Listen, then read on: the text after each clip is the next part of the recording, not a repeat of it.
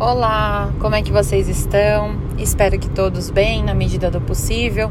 A gente está vivendo é, notícias tristes há muito tempo. Há muito tempo que as notícias é, que despertam tristeza, lamúrias, depressões, enfim, apenas sentimentos não bons têm acontecido há muito tempo.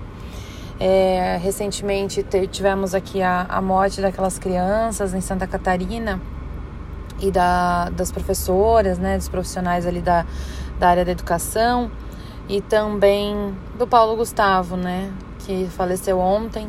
Então a gente está realmente vivendo um misto de sensações e de sentimentos não tão agradáveis assim.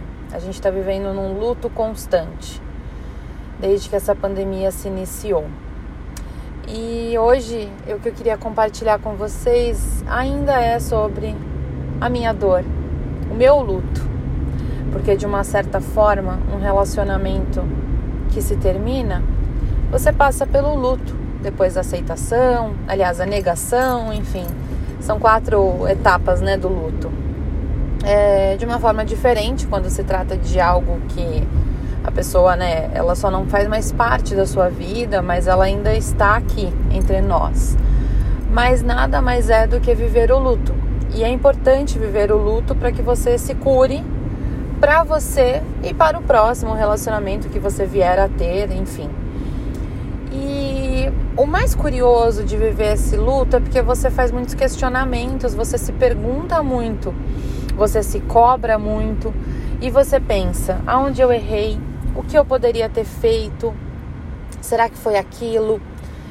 Ainda mais quando neste relacionamento, em, em especial eu estou tratando do meu, não existiu traição, não existiu agressão, não existiu algumas coisas que são inaceitáveis em qualquer relacionamento.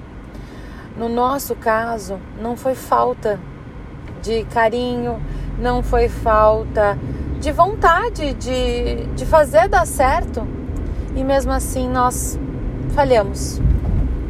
A gente tentou, a gente tentou de diversas formas, a gente melhorou muito, a gente se ajustou.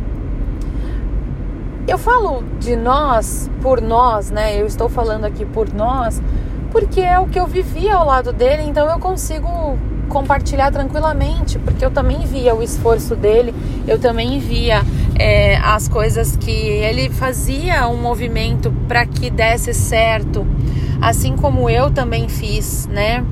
E a gente, como que eu posso dizer? A gente morreu tentando, a gente terminou o relacionamento tentando. Então, viver esse luto, eu acho que ele é mais difícil de você assimilar, de você compreender, aceitar, inclusive, e deixar ir, do que quando tem algo que te fere muito e que você se apega àquilo para se justificar de que tinha que acabar, de que era a coisa certa.